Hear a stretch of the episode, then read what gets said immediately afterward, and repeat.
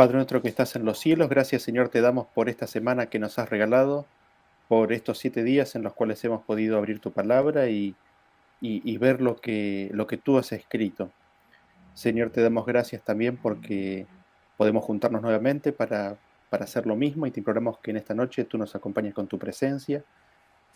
Señor, que tu Santo Espíritu esté con cada uno de nosotros, los oyentes, para, Señor, para poder recibir tu palabra, para poder atesorarla en nuestro corazón, para que tu palabra sea sanadora, para que sea toda tu palabra sea buenas noticias y en forma especial, Señor, queremos rogarte que estés con Carlos para que lo que él comparta, Señor, sean tus palabras.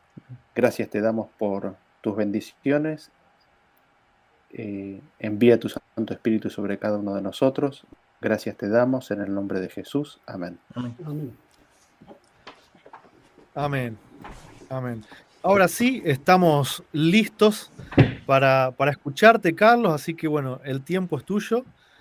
Adelante. Muy bien. ¿Cómo obran los ángeles? Ese es el título para el estudio de esta noche. ¿Cómo obran los ángeles? Así que vamos a estar viendo versículos que van definiéndonos eh, su obra y luego vamos entrando en algunos detalles Obviamente estos no son temas o podemos decir estudios exhaustivos, pero nos presentan principios suficientemente claros para que podamos entender este, muchas historias de la Biblia. Pero siempre he recomendado que cada cual haga el ejercicio de traer todo sobre la mesa, ¿no? De traer todas las evidencias este, y todos los textos que hablan del tema, porque así nuestra mente se va enriqueciendo con la verdad de Dios. Así que Vamos a comenzar allí leyendo Hebreos 1.13 y 14. Hebreos 1.13 y 14 dice así. Pues a cuál de los ángeles dijo jamás, siéntate a mi diestra hasta que ponga a tus enemigos por estrado de tus pies. ¿No son todos espíritus servidores enviados en servicio por amor de los que son los herederos de la salud o de la salvación, como dirían algunas otras versiones?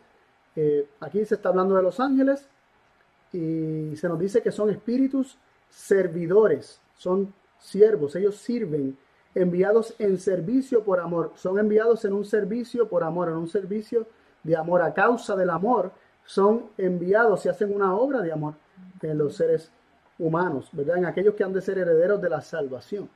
Así que en primera instancia se nos define aquí a los ángeles como espíritus servidores o ministradores, como dicen otras versiones, este, que son enviados por Dios, ¿verdad? Dios es amor, y son enviados por Dios, por amor, este, para, servir, para ayudar a los que, son, a los que han de ser herederos, herederos o los que son herederos de salud o salvación. ¿Qué más?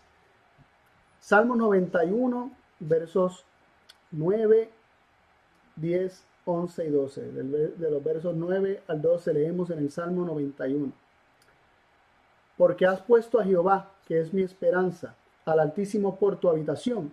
No te sobrevendrá mal, ni plaga tocará tu morada, pues a sus ángeles mandará cerca de ti, que te guarden en todos tus caminos, en las manos te llevarán, para que tu pie no tropiece en piedra. Así que aquí estamos viendo eh, promesas, promesas hermosas de Dios de su cuidado protector, y este cuidado es ejercido por medio del ministerio de los ángeles. Dice que Él manda a sus ángeles para que nos guarden para que nos lleven, para que nos ayuden a que nuestro pie no tropiece en piedra, pero también para protegernos de mal y para protegernos de plagas. Así que vemos que los ángeles en su obra, como espíritus ministradores, como espíritus servidores, ellos nos protegen de la plaga, nos protegen de enfermedades y nos protegen de mal. Eh, evidentemente, eh, si ellos son los que protegen del mal, ellos son los que traen el mal también. Hmm. Si ellos protegen de, enfermedad y de plaga, ¿traen ellos también las plagas y las enfermedades directamente? Eh, no, no, no haríamos, por lo menos a mí no me hace mucho sentido que ellos sean tanto fuente de mal como de bien y que sean canales para administrar este, tanto vida como muerte. Este, también leemos en el Salmo 34.7 lo siguiente, el ángel del Señor acampa en derredor de los que le temen y los defiende. En temas anteriores estuvimos viendo el principio acerca del cerco. el cerco protector que Dios establece alrededor de cada hombre. Y aquí vemos algo interesante, este cerco este, que está pues directamente vinculado con Cristo, ¿verdad? Él es aquel quien quiso y quería guardar a, Israel como una gallina guarda sus polluelos, ¿verdad? Bajo sus alas, pero ellos no se dejaron. Eh, eh, ese cerco que en primera instancia es Cristo aquel que, lo, que, lo, que lo pone, o podríamos decir el mismo Dios por medio de Cristo, que establece ese cerco, pero también es a, través del ministerio de los ángeles. Cristo lo hace por medio del ministerio de los ángeles y el ángel de Dios acampa en derredor de los que le temen. ¿Para qué? Para defenderlo. Así que hemos visto aquí que son eh, siervos que obran por amor, que, nos protegen del mal, nos protegen de la plaga, nos guardan, este, nos llevan, evitan que tropecemos, este, también son un cerco de protección para defendernos. Defendernos del enemigo, ¿no? Defendernos del enemigo, como estuvimos viendo en el tema del cerco este, y de la, obra extraña de Dios.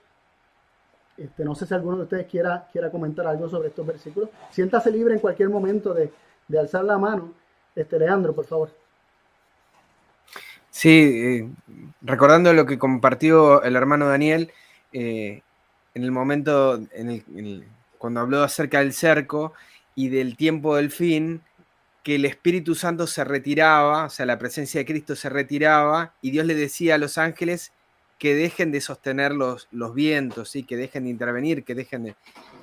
¿Cómo puede, yo, yo, le preguntaba, ¿cómo puede ser que Cristo a la vez se retire y venga a pelear? ¿Cómo puede ser que Dios le diga a sus ángeles que se retiren y a la vez eh, compartan con, el enemigo la tarea de, destruir. ¿sí? es contradictorio una cosa con la otra, digo. Sí, totalmente. Este, y más adelante tal vez vamos a, llegar a esos puntos, ¿no? A, ver varios, versículos y, varias citas que nos van a hablar sobre eso. Este, ¿No hay otro comentario para continuar entonces? Pues continuamos. Génesis 48, 16 nos dice lo siguiente. El ángel que me liberta de todo mal, bendiga a estos jóvenes y sea perpetuado en ellos mi nombre y el nombre de mis padres Abraham e Isaac y multiplíquense en gran manera en medio de la tierra. Aquí está hablando, ¿quién? Jacob está hablando. Y Jacob está haciendo referencia al ángel que lo liberta de todo mal. Así que dentro de, la obra de, de los ángeles, obviamente Cristo es el jefe de los ángeles, este, es el arcángel eh, eso significa jefe de ángeles, eh, el principio de los ángeles, la cabeza de los ángeles, el príncipe dentro de los ángeles. Por eso también se le llama Miguel vuestro príncipe, ¿no? Este, dice que el ángel liberta del mal y bendice. Así que dentro de la obra que estamos viendo aquí de los ángeles, de los mensajeros de Dios, es que están establecidos para bendecir, para librar del mal. Eh, si alguien quiere comentar, como les dije, en cualquier momento, este, no esperen que yo, haga, yo abra la puerta para los comentarios, sino que simplemente alcen la mano y les damos la oportunidad. Continuamos.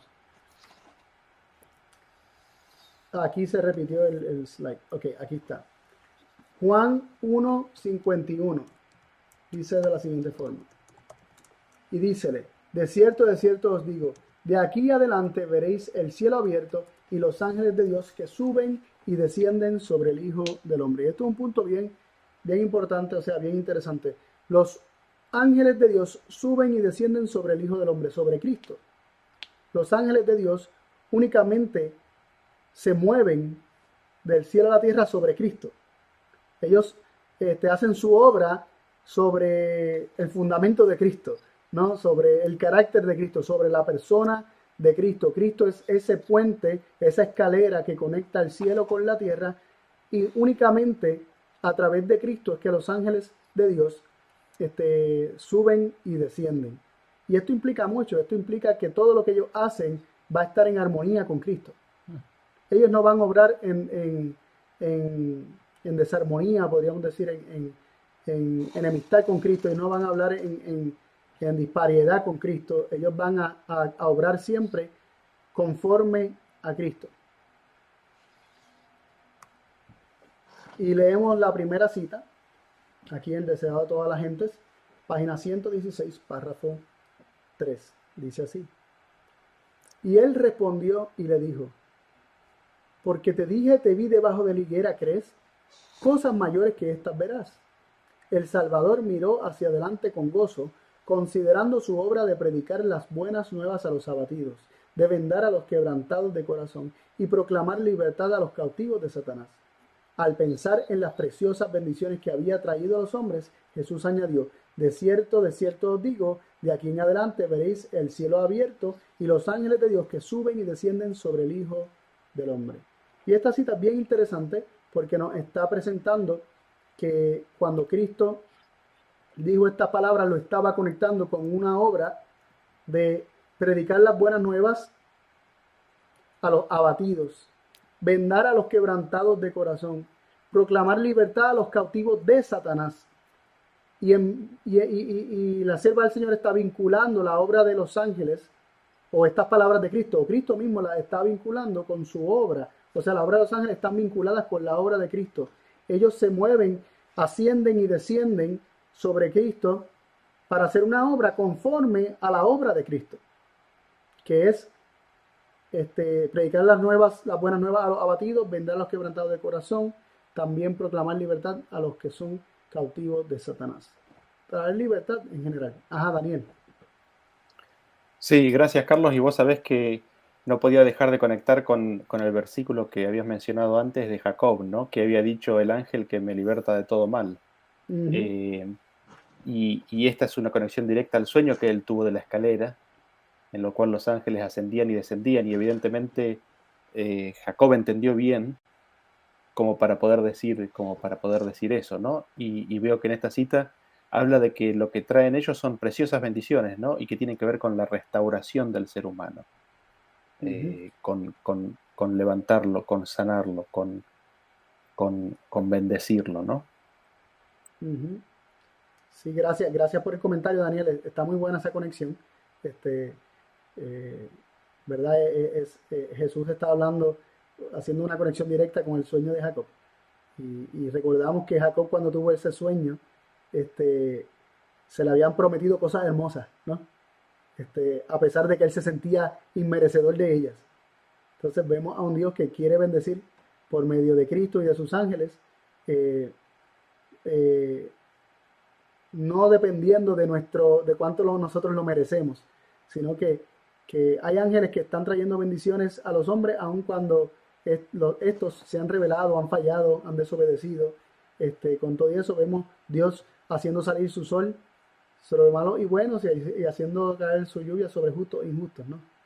Entonces, este, qué lindo que, los ángeles obren en, consonancia con, Cristo y con Dios. También dice aquí, en Deseado a toda la gente, 116.4, los ángeles de Dios están ascendiendo y llevando las oraciones de los menesterosos y angustiados al Padre Celestial y al descender traen bendición y esperanza, valor y ayuda y vida a los hijos de los hombres. Este ascender y descender de los ángeles, que, nos dice la sierva del Señor que ellos, que ellos hacen cuando ascienden? Llevan oraciones de los menesterosos y angustiados al Padre Celestial. ¿Qué hacen cuando descienden? Traen bendición, esperanza, valor, ayuda y vida a los hijos de los hombres. Así que qué hermosa tarea se le ha dado a los ángeles que son mensajeros y, nos lleva a preguntarnos, ¿y acaso nosotros no hemos sido llamados para esta obra también? Para ser también mensajeros de Dios, para también dar las buenas nuevas, para llevar eh, bendición, esperanza, valor, ayuda y hasta la vida a los hijos de los hombres. Porque el que tiene a Cristo tiene la vida y si le presentamos a Cristo a alguien le estamos llevando la vida. Este, eh, también eh, leemos en la página 117.1 de Deseado a todas las gentes los ángeles de Dios pasan siempre de la tierra al cielo y del cielo a la tierra. Los milagros de Cristo en favor de los afligidos y dolientes fueron realizados por el poder de Dios mediante el ministerio de los ángeles. Así que el ministerio de los ángeles fue empleado en los milagros de Cristo en favor de los afligidos y dolientes. Tremendo. Que, que los ángeles participaron y formaron parte del ministerio de Cristo. No sé si quieren comentar algo. Daniel, por favor. Sí, gracias. No, me llama la atención la primera cita, ¿no? Lo, lo bastante general que es, ¿no? Dice, los ángeles de Dios están ascendiendo y llevando las oraciones. Es decir, cuando suben llevan las oraciones. Y cuando bajan, ¿qué es lo que traen? Bendición, esperanza, Esperanza, valor, valor, ayuda y vida, ¿no? Eso, eso es lo que ellos traen, ¿no? Sí, sí. Este, clarísimo, ¿no? Este, no sé si alguien más vio algo. Si no, continuamos. Ah, Roberto, ajá. Sí, eh, Te la pongo ahí por si quieres citar algo. Lo que hablábamos ayer, ¿no es cierto? El tema de, de que hay que traer los principios que hemos presentado en todas las, las transmisiones anteriores, ¿no?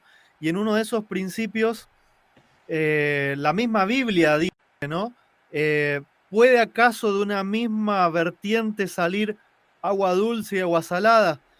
La respuesta es no.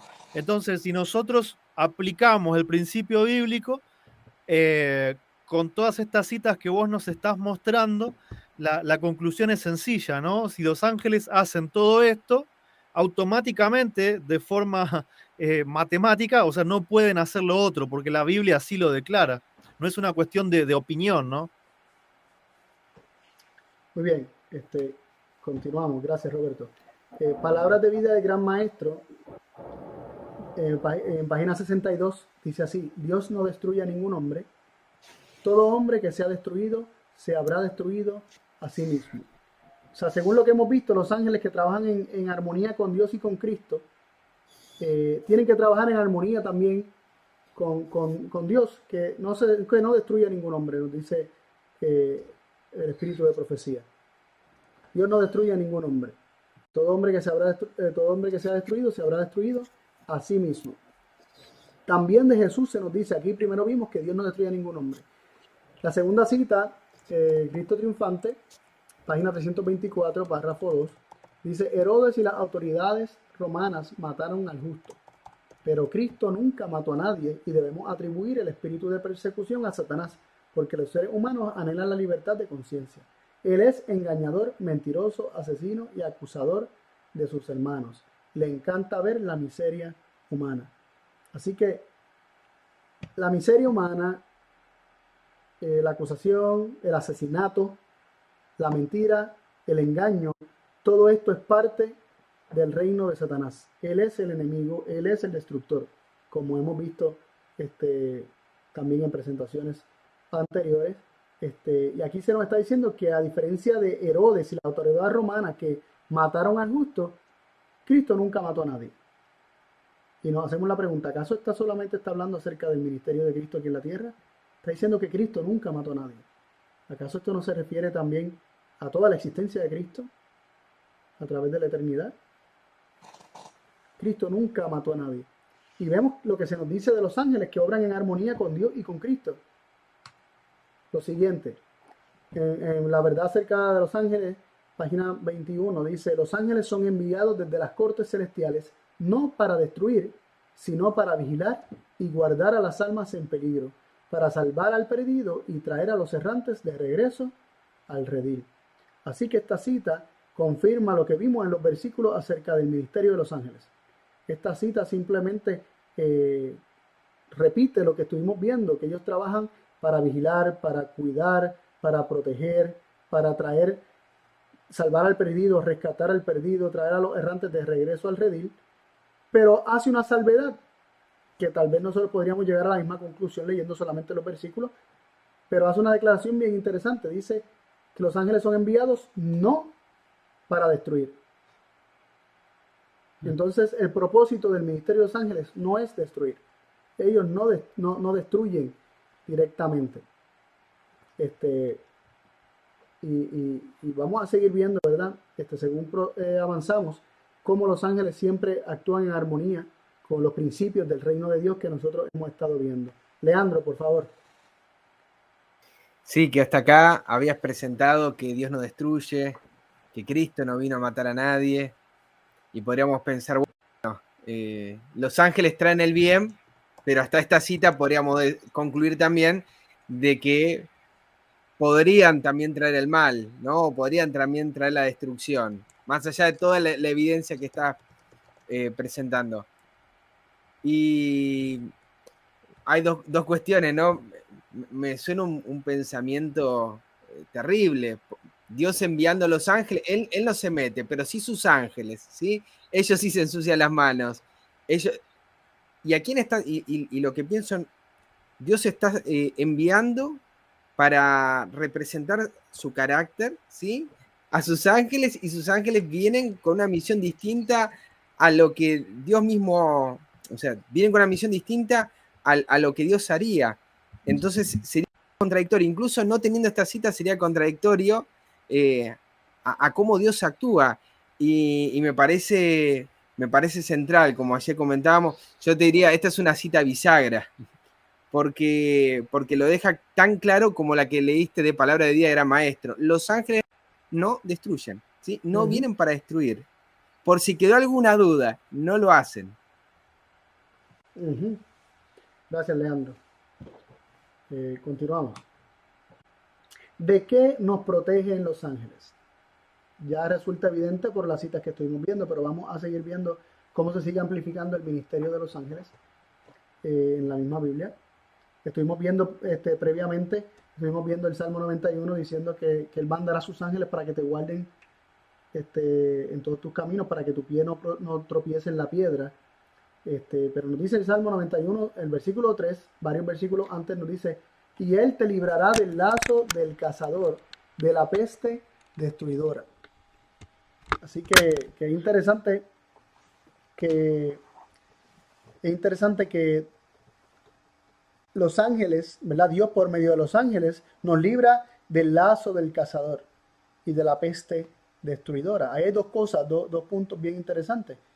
El lazo del cazador implica como un, más como un ente pensante, ¿no? Como, como alguien que quiere hacer daño directamente, pero también dice que nos libra de la peste destruidora, de enfermedades, de pestilencias, que más que ser un ente pensante son mecanismos o instrumentos que utiliza el enemigo para destruir.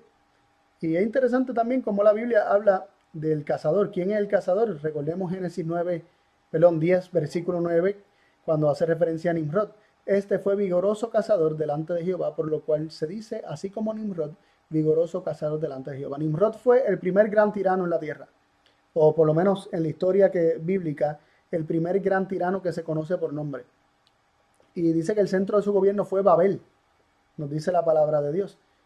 Este hombre se dice que era vigoroso cazador. Eh, su, reino de tiranía era un reino perseguidor que buscaba destruir a aquellos que no eh, se sometían. Entonces, la promesa del Salmo 91 eh, nos está diciendo el Señor que sus ángeles son enviados para protegernos de las tiranías que el enemigo levanta en este mundo para tratar de destruir a los hijos de Dios. También 2 Timoteo 2.26 nos dice, y se zafen del lazo del diablo en que están cautivos a voluntad de él. Interesante que habla del el lazo del cazador, te habla de Nimrod como cazador, pero también te habla del lazo del diablo. ¿Quién estaba detrás de Nimrod gobernando? Era Satanás. Él es el que obraba a través de Nimrod, él es quien obra a través de los gobiernos tiránicos de este mundo.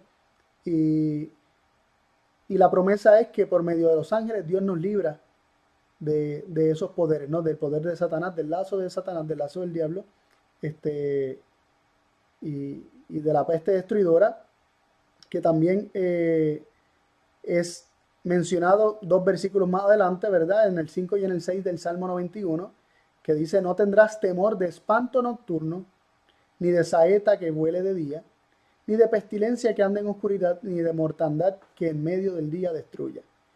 Es decir, viviremos sin miedo, viviremos sin temor sabiendo que Dios tiene su cerco de protección por medio de sus ángeles alrededor nuestro, protegiéndonos de, de, enfermedades, protegiéndonos de, de todas las artimañas del enemigo que él utiliza para destruir. No tendremos temor de espanto nocturno, no tendremos miedo ni siquiera de las pesadillas y de ser atormentados por las noches. Dice, ni de saeta que vuele de día. No tendremos miedo de andar por la calle y que, nos coja una flecha, y una bala, podríamos decir hoy en día.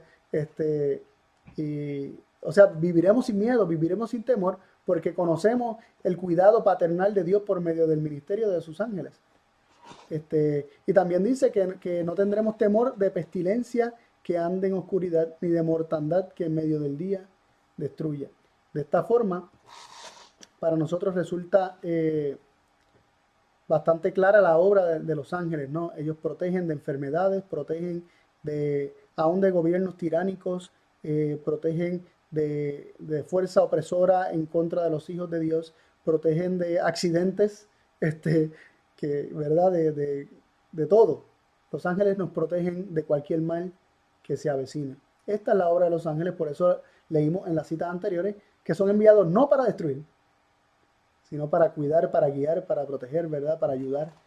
Este, y esa es la obra de los ángeles. ¿Algún comentario? Jonathan. Es que no, eh, me quedo meditando y no veo, no veo otra forma de que los ángeles de Dios hagan las obras de Dios. O sea, tal cual Dios es, ¿verdad? Y Cristo lo reveló, de esa misma los ángeles obran. Y me encanta mucho la ilustración de la escalera, Cristo haciendo la escalera y los ángeles eh, subiendo y bajando a través de Cristo. Eh, los ángeles no hacen otra cosa que la obra de Cristo, ¿no? De la misma forma como Cristo quiere utilizar a, seres humanos como instrumentos, de la misma forma utiliza a ángeles como instrumentos. Y Dios no va a utilizar a los ángeles a hacer una obra distinta a la que él mismo haría, o en este caso, ¿verdad? Siendo Cristo la revelación del Padre, eh, no va a emplear a los ángeles a hacer una obra que no sea continuar la obra que él hizo, que vimos y la que no hemos visto, ¿no? Que ha estado quizás eh, no, no, visible para nosotros, pero que lo tenemos a través de la inspiración de los profetas y de, la, de, los escritores de la Biblia. O sea que, evidentemente veo, veo todo esto, ¿no? Desde, que empezaste la conversación y, lo, he estado pensando. Eh, no veo otra cosa que puedan hacer los ángeles que no sea la obra de Dios, la obra de Cristo o del ídolo que este revela. Muy interesante que Ah, Roberto quería decir algo. Sí, Adelante, Roberto. No te escuchamos, Roberto. Eh, ahora, sí. Sí, no sé si recuerdan la, última cita que, leíamos, creo que fue ayer, no, ayer fue el tema del diluvio, ya estoy un poco como, como perdido. No, anteayer, perdón. Ahí está. Eh, la última cita que hablaba de que los ángeles no sabían cómo iba a reaccionar Dios frente al pecado de la humanidad. Y ellos pensaban, ¿vendrá con un diluvio a destruirlos? ¿Vendrá con fuego? Y la cita termina diciendo, porque de tal manera amó Dios al mundo que envió a su Hijo unigénito.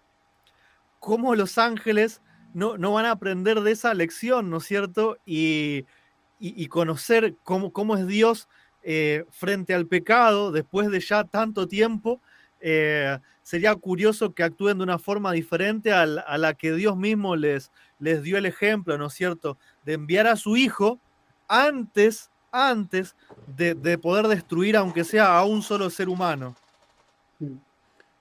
Sí, y, te hace pensar también, junto a lo que, con lo que tú hablabas y lo, lo que hablaba Jonathan también, o sea, hay como una jerarquía, o sea, no es que hay como una jerarquía, hay una jerarquía, o sea, vemos el Padre siendo la cabeza de Cristo, y Cristo siendo la cabeza de los ángeles y la cabeza también de todo hombre. Este, entonces, eh, me viene a la mente el hecho de que Cristo, lo que ve del Padre hacer, eso es lo que él hace. Así lo reveló Cristo. Lo que él ve del Padre, eso es lo que él hace. Así es como él actúa. Y, y entonces, eh, el, Cristo que dice, aprended de mí, aprended de mí, que soy manso y humilde de corazón y nos llama a aprender de él, a mirarlo a él a poner nuestros ojos en Él para ser como Él, para ser transformado a imagen de Él. Entonces los ángeles, que Cristo también dice que contemplan el rostro del Padre, ven algo distinto a lo que vio Cristo y manifestó en esta tierra. O sea, Cristo miraba eh, lo que Él veía del Padre, eso era lo que Él hacía. Y entonces los ángeles que ven el rostro del Padre van a actuar distinto a, a lo que Cristo veía. O sea, ellos ven algo distinto a lo que Cristo veía, totalmente o definitivamente que no. Eh, Dios no cambia, en Él no hay mudanza ni sombra de variación. Este, así que, ¿verdad? Este, quería comentar eso. No sé si alguno tiene otro comentario sobre estos versos que hemos estado viendo. Si no, continuamos. ¿Qué ocurre con los hijos rebeldes? ¿Qué, qué, hacen los ángeles dentro de una situación donde los hijos de Dios se han revelado? ¿Cuál es la obra que, que ellos juegan Estuvimos ya viendo varias citas del Espíritu de Profecía y varios versículos bíblicos que nos muestran que los ángeles son instrumentos para atraer a los hijos de vuelta a redil, a las ovejas extraviadas de vuelta al redil. Pero, pero ¿qué es lo que ocurre, verdad? ¿Qué es lo que ocurre cuando los hijos de Dios se rebelan abiertamente y los rechazan? Muchas veces pensaremos que pues eh, los ángeles se, se, se, convierten en enemigos ahora. Aquellos que podían ser tus amigos cuando tú este, te rebelaste, pues entonces ellos también se vuelven tus enemigos. Pero vamos a ver qué es lo que nos enseña la Biblia que pasa con los hijos rebeldes. Levítico 26, versículo 25. Y traeré sobre vosotros espada vengadora en, en vindicación del pacto, y os recogeréis a vuestras ciudades, mas yo enviaré pestilencia entre vosotros y seréis entregados en manos del enemigo, en manos del enemigo. Aquí se habla de que cuando los, el pueblo de Dios se rebelare, eh, el Señor traería espada vengadora sobre ellos en vindicación del pacto y os recogeréis, dice, a vuestras ciudades y que el Señor enviaría pestilencia entre ellos y seréis entregados en manos del enemigo. Entonces ahorita estamos viendo cómo los ángeles son los que impiden que las pestes o las pestilencias destructoras alcancen al hombre. Y aquí se nos está diciendo que el Señor va a enviar esa peste destructora. Así que están los ángeles, estarán los ángeles o nos podemos imaginar a los ángeles ahí aguantando lo que Dios está dispuesto a enviar y tratando de retener los vientos que Dios mismo está dispuesto a enviar. Están los ángeles tratando de aplacar a Dios y aguantándolo. Yo no sé cuántos de ustedes han visto algún, me viene a la mente una imagen un poco jocosa de las personas cuando, cuando quieren aparentar que, que, están agresivos simplemente para, para, para intimidar y, se ponen como agresivos y jaquetones y dicen aguántenme, aguántenme, que si no le doy. ¿Es acaso Dios una persona que le dice a los ángeles, aguántenme, aguanten los vientos, porque si no le, me descargo encima de ellos con todo lo que tengo, con toda mi furia? Es, es eso lo que, lo, que, lo que estamos viendo en Dios. Pero si nos dice claramente que sus ángeles están eh, aguantando y reteniendo todas las pestilencias, ellos están siendo un cerco de protección en contra de, la tiranía de los hombres, en contra de, del enemigo mismo de Satanás, de todos los ataques que, el enemigo se puede inventar. No podríamos pensar que esto viene entonces de parte de Dios, que la pestilencia viene directamente de parte de Dios. Aparte de aquí se nos dice que Dios, aunque se nos dice que Dios lo enviaría, se nos explica cómo y se nos dice que el, Señor enviaría la pestilencia entre ellos y la espada y todo eso, ¿cómo? Siendo entregados en manos del enemigo.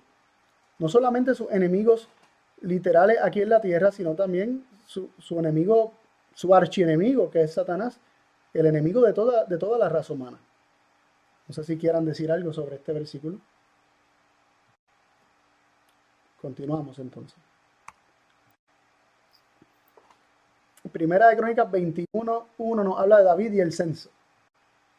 Y aquí este, estamos viendo un ejemplo de cómo Dios disciplina a su pueblo cuando, cuando, cuando desobedece. Y nos dice en Primera Crónica 21, no, no, vamos a dedicarnos a explicar el evento, solamente vamos a hablar de la obra de un ángel que es visto allí. Y leemos en Primera Crónica 21.1 y nos dice, mas Satanás se levantó contra Israel e incitó a David a que contase a Israel. ¿Quién se levantó contra Israel? ¿Quién, quién había pecado? Israel. ¿Quiénes estaban en, rebelión? Israel. ¿Por qué Satanás tuvo acceso a, Israel? Porque estaban en pecado.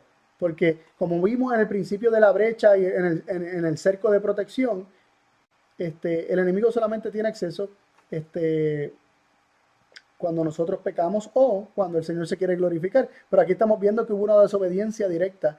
El enemigo eh, tentó, tuvo acceso a David, lo tentó y por el pecado de David hubo unas consecuencias. Se abrió la brecha más aún y qué es lo que le llegó a ocurrir al pueblo. Eh, el enemigo quería, quería hacerle daño a Israel y obró por medio de David para tener acceso a Israel. Y esto también pues nos habla de lo cuidadoso que debemos ser con abrir el cerco a aquellos que tenemos algún, alguna posición de autoridad, ya sea en nuestro hogar o en cualquier lugar, por medio nuestro, el enemigo puede alcanzar a, los que están bajo nuestro cuidado y bajo nuestra protección, aquellos que están bajo, bajo nuestra responsabilidad. Así que este, tengamos eso en mente. Nos dice el versículo 12 de Primera de, primera Crónicas 21, escógete o tres años de hambre, le dijo el profeta de Dios a David, o tres años de hambre, o que por tres meses seas consumido delante de tus enemigos y que el cuchillo de tu adversario te alcance, o por tres días el cuchillo del Señor y pestilencia en la tierra. Y que el ángel del Señor destruya en todo el término de Israel. Mira pues qué he de responder al que me ha enviado. Entonces David escogió el cuchillo del Señor, porque le parecía que era mejor caer en, manos del Señor que en manos de sus enemigos, porque sabía que el Señor era más misericordioso que sus enemigos, y, escogió el cuchillo del Señor y la pestilencia en la tierra. Hasta ahora vemos que Dios es quien protege de la pestilencia. ¿Cómo el Señor causaría esta pestilencia sobre la tierra? Según lo visto hasta ahora, según la obra de los ángeles y según lo que hemos visto hasta ahora. ¿Alguno de ustedes se anima a contestar? ¿Cómo el Señor mandaría la pestilencia? Dejando de retener los vientos. Dejando de retener los vientos, porque los que aguantan las pestes y los que protegen de las pestes son los ángeles. Entonces vamos a ver el próximo versículo el 14. Así el Señor dio pestilencia en Israel y cayeron de Israel 70 mil hombres.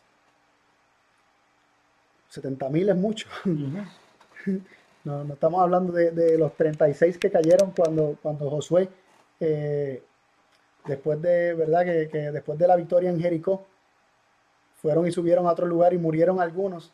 Eh, no estamos hablando de 36, estamos hablando de 70 mil que estaban cayendo por la pestilencia. Esto era peor que, las pandemias modernas. Estamos hablando de, que en menos de tres días ya esto estaba ocurriendo, ya habían caído 70 mil personas. Eh, ¿Y cómo ocurrió? Miren, cómo, miren, miren lo que aparece aquí en Primera Crónica el, 21, el versículo 15, el que le sigue. Y envió el Señor el ángel de Jerusalén, el ángel a Jerusalén para destruirla. Pero estando él destruyendo, miró el Señor y se arrepintió de aquel mal y dijo el ángel que destruía, basta, detén tu mano. Y el ángel del Señor estaba junto a la era de Hernán Jebusé. Eh, el otro día, hace dos noches atrás, en el tema del diluvio, este, hermano Roberto estaba explicando lo que es el arrepentimiento de Dios y estaba presentando cómo el arrepentimiento de Dios es un dolor, es un pesar, es una angustia. No es un cambio de opinión, no es que hice esto, pero me, voy a, me arrepiento en el sentido de que el hombre se arrepiente, que es un cambio de, parecer, ¿no? Porque Dios no se equivoca como el hombre, no tiene que cambiar de opinión, porque Él sabe, Él es perfecto, ¿no? Él sabe lo que es correcto y lo que no. Entonces dice que el Señor se arrepintió, es decir, le dolió aquel mal, le pesó, se entristeció de aquel mal de que estuviesen cayendo de Israel 70 mil hombres por la pestilencia y le dijo al ángel, detén tu mano. Pero, ¿qué estaba haciendo el ángel con su mano? ¿Qué era lo que estaba haciendo el ángel? ¿Qué tenía el ángel en su mano? Nos dice el versículo 16. Y alzando David sus ojos, vio al ángel del Señor que estaba entre el cielo y la tierra, teniendo una espada desnuda en su mano extendida contra Jerusalén. Entonces David y los ancianos se postraron sobre sus rostros cubiertos de silicio. Y muchas, muchas veces hemos visto escenas de ángeles con espada en la mano.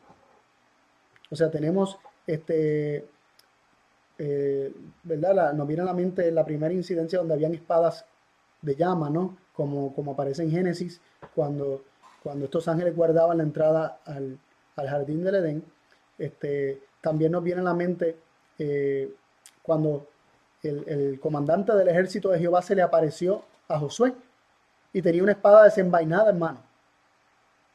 Eh, también recordamos el ángel que se le apareció a Balaam no sé si recuerdan esa incidencia, ese incidente cuando, cuando Balaam iba con, con la asna y la asna no quería pasar y era que estaba el ángel allí de frente a Balaam con espada desnuda en su mano, una espada desenvainada en su mano.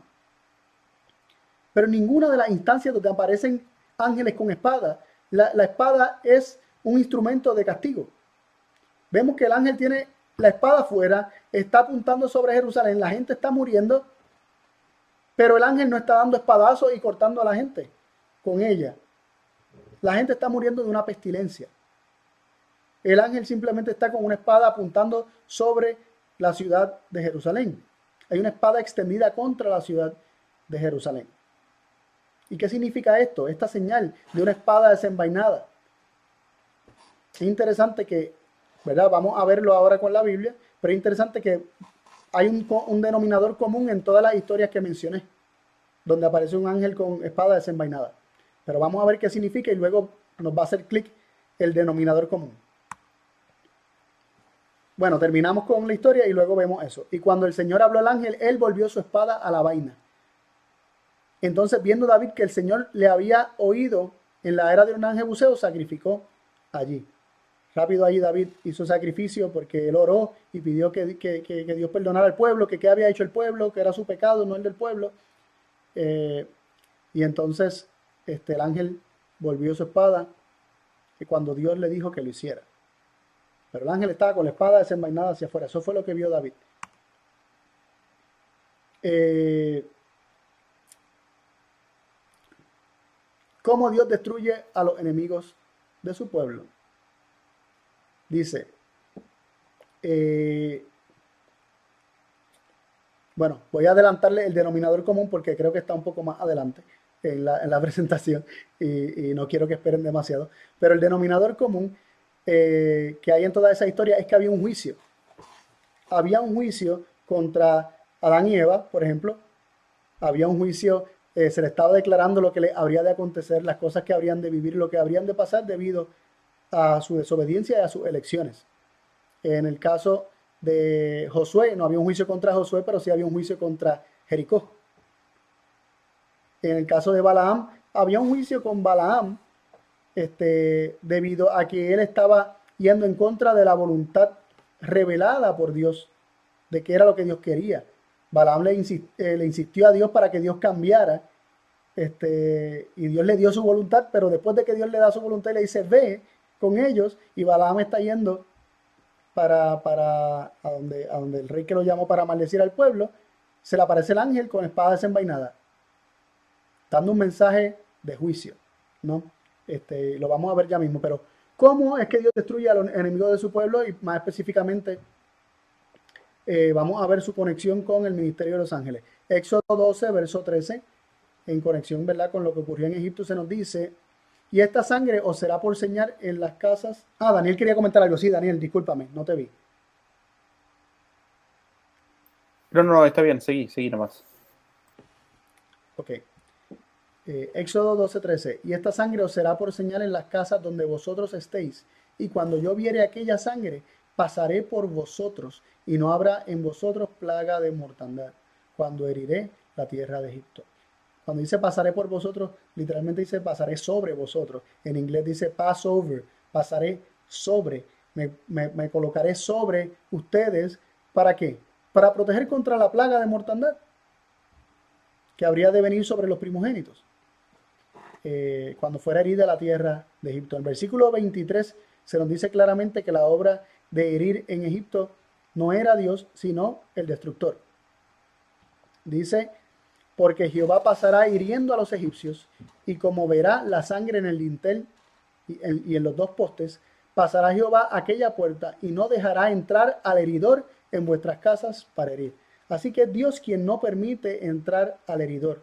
Dios se posa sobre este, las casas que tuvieran la sangre en el dintel y en los postes, y allí este, el Señor protege, allí el Señor permanece para proteger eh, del heridor. Ahora, Daniel, no sé si quieres, ahora que leí los versículos, no sé si quieres comentar. Sí, no, que en 2 Crónicas 3, 1 dice, comenzó Salomón a edificar la casa en Jerusalén en el monte Moria, que había sido mostrado a David su padre en el lugar que David había preparado en la era de Ornán Jebuseo. Eh, el monte Moria, donde se construyó el templo, es ahí donde se detuvo la plaga de la mortandad, ¿no? Eh, la plaga se, se, detiene, la mortandad se detiene justamente en, el templo del Señor, ¿no? Eh, ese, ese punto nomás me había parecido interesante. Interesante, sí. Está muy interesante. Eh, pero hablando, de, hablando acerca de la destrucción que ocurrió en, Egipto y la muerte de los primogénitos, específicamente en, los últimos versículos, ¿verdad? En, estos versículos, estos dos, 49 y 50, desde el 43 en adelante de Salmo 78, se comienza a hablar acerca de cómo Dios obró en Egipto. Pero los versículos 49 a 50, 51 está hablando directamente de lo que ocurrió, ya más específicamente al final el 49 es como un resumen de todo lo anterior y el, y el 50 pues habla más directamente de la muerte de los primogénitos. Y dice así, que Dios envió sobre ellos el furor de su saña, ira, enojo, angustia y ángeles malos. Las versiones más modernas dicen eh, ángeles destructores. Versiones de, entiendo que la 1909 hacia atrás, este, dice ángeles destructores, eh, perdón, este, ángeles malos. Pero la, la palabra eh, malos ahí es la misma palabra, es ra, es la misma palabra que aparece para árbol de la ciencia del bien y del mal. son ángeles malos en primera instancia. Y, y cómo Dios envía ángeles malos. Él libera ángeles malos. Él envía ángeles malos cuando les permite tener acceso a los hombres, cuando el cerco es roto por, por los pecados de, los hombres y Dios le da acceso a los ángeles malos para hacer su obra. El versículo 50 expande un poco más sobre este punto, dice, dispuso el camino a su furor, no eximió el alma de ellos de la muerte, es decir, no los libró de la muerte, sino que entregó su vida a la mortandad. Ya está hablando directamente de la causa de la muerte de los primogénitos que murieron de mortandad, de pestilencia. La palabra mortandad este, es la misma que se traduce muchas veces como pestilencia en la Biblia. Entonces, vemos que cómo murieron los primogénitos en Egipto, el Señor no eximiendo su alma, entregando su vida, no protegiendo, dejándolos en manos de ángeles malos. Y que yo sepa, ¿verdad? Disculpa por interrumpirte, el ángeles malos se fueron del cielo, ¿no? Este, si lo fuéramos a separar, hubo un grupo de ángeles malos eh, que se presenta como una tercera parte de las estrellas del cielo que abandona el cielo y, dos terceras partes de ángeles buenos que quedan. Así que me parece, me parece eh, difícil ver a los ángeles buenos dentro de la explicación de ángeles malos. Evidentemente, tiene que ser parte de, ese grupo. Sí, y que, y que y que quede claro y hacemos la salvedad, no queremos decir que los ángeles malos trabajan para Dios. Pero cuando Dios ya no puede hacer más para proteger, entonces el hombre queda a merced del poder del enemigo y de sus ángeles malos, de sus ángeles destructores. Y, y pues finalmente, pues la obra de los ángeles de proteger, pues ya está cortada, ¿no? Es, es coartada por la misma voluntad del hombre. Entonces se dice que Dios envía o que Dios hace aquello que Dios permite, aquello que Dios este, le da acceso. Lo hemos visto en, ¿verdad? en otros temas, en otras temáticas, en otras presentaciones, pero de forma interesante aquí se nos explica bastante bien lo que ocurrió en Egipto. Y, y entonces ese ángel destructor, esos ángeles malos, esos ángeles que hicieron daño allí, que trajeron la mortandad, no son ángeles de Dios, porque los ángeles de Dios son aquellos que protegen de la mortandad, de la pestilencia. Era Dios quien escudó las casas de los israelitas del destructor, del, heridor. Este, y no sé, Roberto, sí. Sí, Daniel en, su presentación, cuando habló del cerco protector, leyó un texto bíblico que decía, ¿no? El que aportillar el cerco le morderá la serpiente. Y claramente tiene dos aplicaciones, ¿no? Una, una literal, un cerco literal nos, nos guarda de las bestias salvajes, pero no es casualidad que, el Señor haya elegido que ahí aparezca la palabra serpiente, ¿no? En su sentido espiritual, que es el primer desastre que nos ocurre cuando Dios nos deja de proteger, es que ahí está Satanás. Él y, debajo de él, eh, bajo su bandera, todos los ángeles malos. Sí, eh, gracias Roberto. Este, Continuamos. Ahora vamos a ver cómo es descrita la destrucción de, ¿verdad? Que, es llevada a cabo aparentemente por los ángeles de Dios. Cómo los ángeles de Dios destruyen. Cómo es que ellos destruyen. Vamos a verlo más directamente. Ya hemos leído algunas citas. Este, podemos llegar a unas conclusiones basadas en los versículos que ya hemos leído, pero aquí se describe directamente y claramente cómo es que los ángeles de Dios destruyen. Cuando vamos a Apocalipsis eh, capítulo 7, verso 1, 2 y 3, leemos así, dice, y después de estas cosas, vi cuatro ángeles que estaban sobre los cuatro ángulos de la tierra, deteniendo los cuatro vientos de la tierra, para que no soplase viento sobre la tierra, ni sobre el mar, ni sobre ningún árbol. Y vi otro ángel que subía del nacimiento del sol, teniendo el sello de Dios vivo, y clamó con gran voz a los cuatro ángeles, a los cuales era dado hacer daño a la tierra y al mar, diciendo, no hagáis daño a la tierra ni al mar, ni a los árboles hasta que señalemos a los siervos de nuestro Dios en su frente. Aquí se nos dice claramente que los ángeles de Dios tienen poder para hacer daño. Les fue dado autoridad o poder para hacer daño. Pero, ¿cómo lo hacen? Se nos dice que ellos están reteniendo los, los cuatro vientos de la tierra. Entonces, cuando estaban por, por soltarlo y lo, ah, y lo retienen para que no soplase, para que no se dañe la tierra, el mar ni ningún árbol. Y se les dice, no suelten los vientos hasta que sean sellados los siervos de, Dios en sus frentes. Así que se nos dice que ellos tienen poder para hacer daño y se les dice por un mismo ángel no hagan daño, pero ellos no lo iban a hacer directamente. Ellos como único lo podían hacer era soltando los vientos. Pero se dice que hacen daño cuando sueltan los vientos. Y, esto no está por casualidad aquí en la Biblia, ¿no? Esto tiene un propósito de ser. Estos versículos se está describiendo que los ángeles de Dios tienen eh, una obra de, proteger, de retener los vientos, de guardar, de buscar salvar a los hombres, este, pero que destruyen cuando ya liberan los vientos, cuando ya no pueden retenerlos más porque no hay quien interceda, no hay un hombre, no hay ni uno, no hay ni cinco, no hay ni diez como, como, como ocurrió en, Sodoma y Gomorra. No sé si quieren comentar algo, Leandro. Está buenísimo.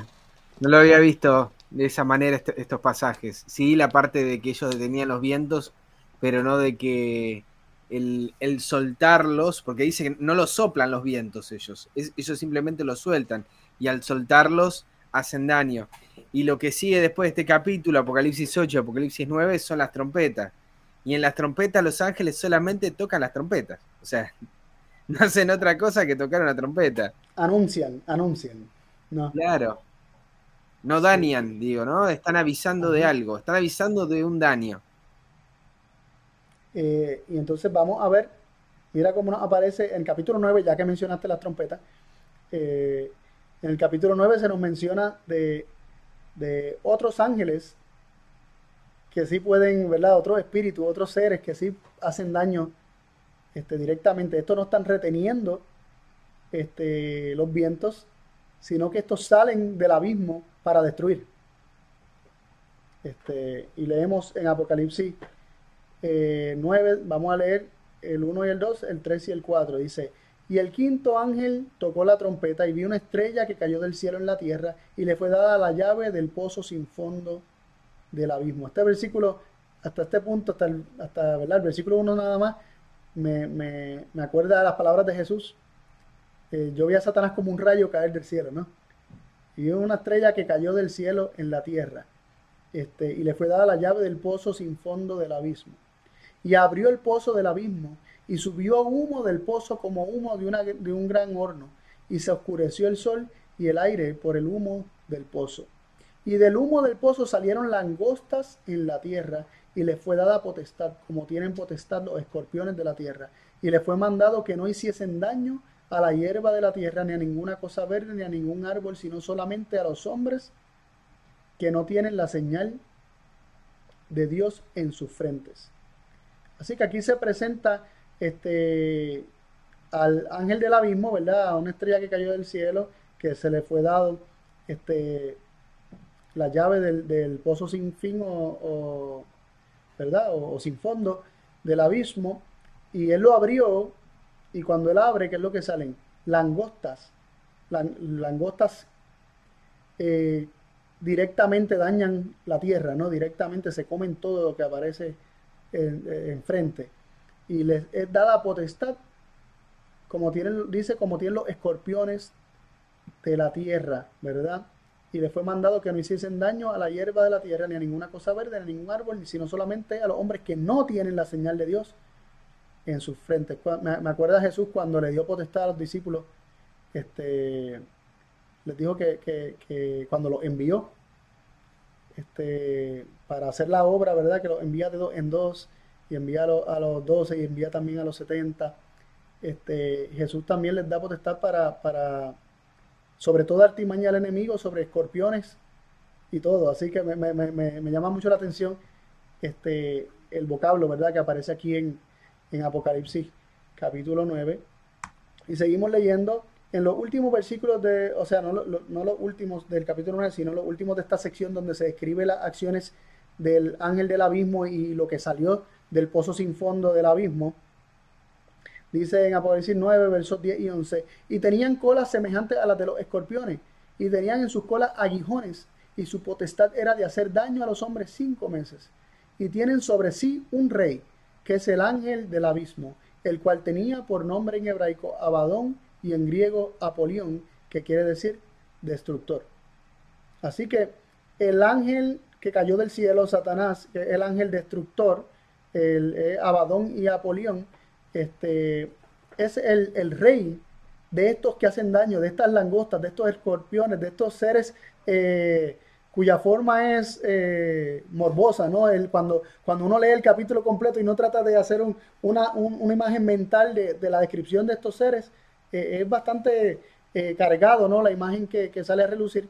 Ellos tienen un rey, ellos que hacen daño tienen un rey, y ese rey es el ángel del abismo, la estrella que cayó del cielo, eh, la estrella que Cristo vio caer como un rayo del cielo, ¿no? que es Satanás el destructor, que también es confirmado en muchos otros lugares como el destructor, en varios otros lugares como el destructor. No sé si que alguno quiere decir algo. Pues continuamos. Esto ya lo vimos en parte, ¿no? Estuvimos viendo. Ah, Daniel, Daniel, sí, por favor. Sí, perdón. No, que esto se conecta con lo que estaba en, Apocalipsis 7, que recién mencionaste, ¿no? Porque decía que retenga los vientos, que retenga los vientos hasta que tengan la señal, ¿no? En la frente. Y después en el 9 vemos que, que pueden, que pueden, que no tienen que destruir, digamos que no tienen que destruir eh, nada verde ni los árboles, sino aquellos que no tienen la señal, ¿no? Eh, entonces hay una conexión directa entre el 7 y el 9, y evidentemente en el 9 dice que se le da poder de dañar a los hombres, ¿no? Tienen la potestad de hacer daño a los hombres. Eso en la lectura del 7 significa que había ángeles que anteriormente retenían a estos vientos, a estos espíritus, ángeles buenos, ángeles de Dios que los retenían y no los dejaban actuar. Y cuando los dejan, ahí es cuando tienen la potestad de hacer daño estos ángeles impíos, ¿no? Sí. Gracias, Daniel, por compartir eso. Por, e, e, era un punto muy importante que tenía que presentar y gracias por traerlo porque ya se, me iba, ya se me había olvidado. Pero es cierto que, o sea, es claro el punto del sello, ¿no? Dice que, como, como, como dijiste, mencionaste, en el 7 dice que no pueden, que no suelten los vientos hasta que sean sellados. Y en el 9 ya están sellados porque menciona que hay hombres que, que no tienen eh, el sello de Dios en sus frentes y por lo tanto este, van a recibir daño de estos que, de estos que fueron soltados. Así que eh, el que estos ángeles malos o estos ángeles del abismo que tienen por rey al destructor este, tengan poder para obrar, significa que, que fueron sellados los salvos y, y los ángeles que retenían los vientos soltaron. ¿Y qué ocurrió cuando soltaron? Los otros ángeles malos que tienen por rey al destructor, pues entonces hacen su obra de destrucción. Así que gracias Daniel por, sacar a, relucir eso. Estuvimos viendo, eh, ¿verdad? Varios, varios incidentes que hablaban de, enfermedad y estuvimos viendo específicamente el del censo, ¿no? Este, el caso del censo, donde se cumplía la palabra de Dios en parte porque había estado profetizado, como leímos en Levítico, que si el pueblo se, se rebelaba, este, vendría pestilencia. Entonces, Vimos en el caso del censo donde hubo pecado que hubo pestilencia y había un ángel con la espada desenvainada. Y leemos lo siguiente, eh, la enfermedad, el padecimiento y la muerte son obra de un poder enemigo. Satanás es el que destruye, Dios el que restaura. O sea, la enfermedad, el padecimiento y la muerte no proviene de Dios, proviene de Satanás. Porque si, si, si si fuéramos a pensar que la enfermedad, el padecimiento y la muerte pueden provenir de Dios, entonces este versículo estaría diciendo que Dios se convierte en nuestro enemigo cuando utiliza la enfermedad, el padecimiento y la muerte en contra de algún ser humano. En cambio nos dice que es Satanás el que destruye, el que enferma, el que causa padecimiento, el que trae muerte. Dios el que restaura. Y entonces, eh, eso era el Ministerio de Curación. Y el primer tomo de mente, carácter y personalidad, página 27 se nos dice, Satanás es el originador de la enfermedad y el médico lucha contra su obra y poder. Aquí está, ¿verdad? Dando consejos a los médicos. Dice que los médicos, los doctores, aquellos que, que, tienen un llamado para, cuidar la salud de, los hijos de Dios, tratando de, dar, de traer salud a los, a los hombres, realmente están luchando contra el poder de Satanás y contra la obra de Satanás. Él es el originador de la enfermedad. Leandro, por favor. Está buenísima esa última cita cuando uno la lee por completo.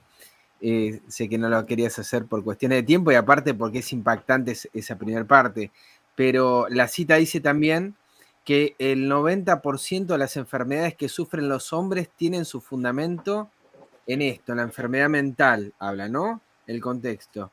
Y habla de eh, cómo el remordimiento del pecado, mina la constitución, desequilibra la mente y habla de hay doctrinas erróneas como la de un infierno que arde eternamente y el tormento sin fin de los impíos, que al presentar ideas exageradas y distorsionadas del carácter de Dios, han producido el mismo resultado en las mentes sensibles, ¿no? Como el, falso concepto acerca del carácter de Dios origina esas enfermedades y es Satanás el que las está originando. Por medio de la mentira,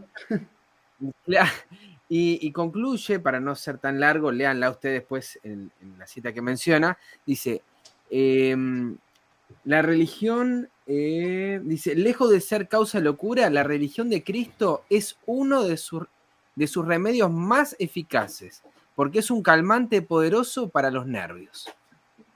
Digo, como para tener el contraste, Satanás es el originador de la enfermedad, Cristo y su religión es el remedio incluso para los nervios, para la enfermedad de la mente, que es hoy en día una de las más eh, desarrolladas. Sí, Daniel. Sí, gracias, gracias por esas citas y gracias por esa cita, Leandro. La verdad que está muy interesante y, evidentemente eh, el pueblo de Israel estaba en pecado, estaba en pecado por el cual se enfermó, ¿no? Porque la enfermedad viene por, por el pecado. Pero a mí me llama la atención eh, lo taxativo que son estas citas. Eh, todas las instancias de pestes, de enfermedades en la Biblia, según esta cita, son de Satanás, ¿no es cierto? Y esto va en consonancia con los versículos que habíamos leído al principio, que decían que los ángeles de Dios nos protegen de estas pestes, nos protegen de estas enfermedades, nos protegen de estas plagas. Eh, y, y, el origen, el origen de estas enfermedades, el origen del padecimiento de las plagas, eh, es claramente en el campo del enemigo, ¿no? Así, así está, eh, está, está, delineado en estas citas y en, los versículos que había mencionado. Me llama, me llama la atención solamente la, eh, lo poderoso de la cita, ¿no? Lo, taxativa que es. La enfermedad, el padecimiento, la muerte. son obra de un poder enemigo. Satanás es el que destruye. Y uno podría decir, Dios destruye. Lo hemos explicado cómo lo hace y recién lo habías leído en el caso de Apocalipsis, ¿no? Pero Satanás es el que destruye. Dios es el que restaura, ¿no? Eh, impresionante. Gracias Leandro y gracias Daniel por, sus comentarios y sus aportaciones. Y gracias por la cita complementaria, este, Leandro. Este, Está el caso del ángel de Jehová y los asirios, ¿verdad? Que también otro caso eh, que llama mucho la atención. Y, hoy recién cuando, cuando estaba preparando la presentación, eh, o sea, poniéndola, eh, poniendo todo junto, me llamó la atención algo de este versículo y dice, y aconteció que la misma noche salió el ángel del Señor e hirió en el campamento de los asirios 185 mil hombres y cuando se levantaron por la mañana, he aquí los cuerpos de los muertos. El versículo nos dice que el ángel del Señor hirió, igual como nos dice que, ¿verdad? En otros lugares que Dios lo hace y simplemente no está describiendo cómo lo hizo. Este, este versículo solamente dice que lo hicieron o que lo hizo ese ángel. Este, pero no nos está describiendo cómo lo hizo. Ahora, me llamó la atención, te doy la palabra ahora, Daniel, que dice que salió me, llamó la atención que dice que salió el ángel. ¿Y qué implica que salió? O sea, por primera vez está notando esa parte y me pregunto, ¿implicará eso que el ángel del Señor hirió el campamento de los sirios saliendo de medio de ellos dejando de protegerlos? Dice que salió y lo hirió. Y entonces, según lo que hemos visto en toda la presentación, todos los versículos que dicen que los ángeles hieren o destruyen al, dejar de proteger, al dejar, al dejar, de retener los vientos, dañan y hieren al, dejar de retener los vientos, al, dejar de ser un cerco protector alrededor del hombre, este, entenderlo de esa forma como que el ángel del Señor dejó de proteger y de esa forma hirió al campamento de los asirios, pues hace mucho sentido. Daniel, por favor. Justo eso, así que ah, justo sobre la palabra salió. Sí. Este, Roberto.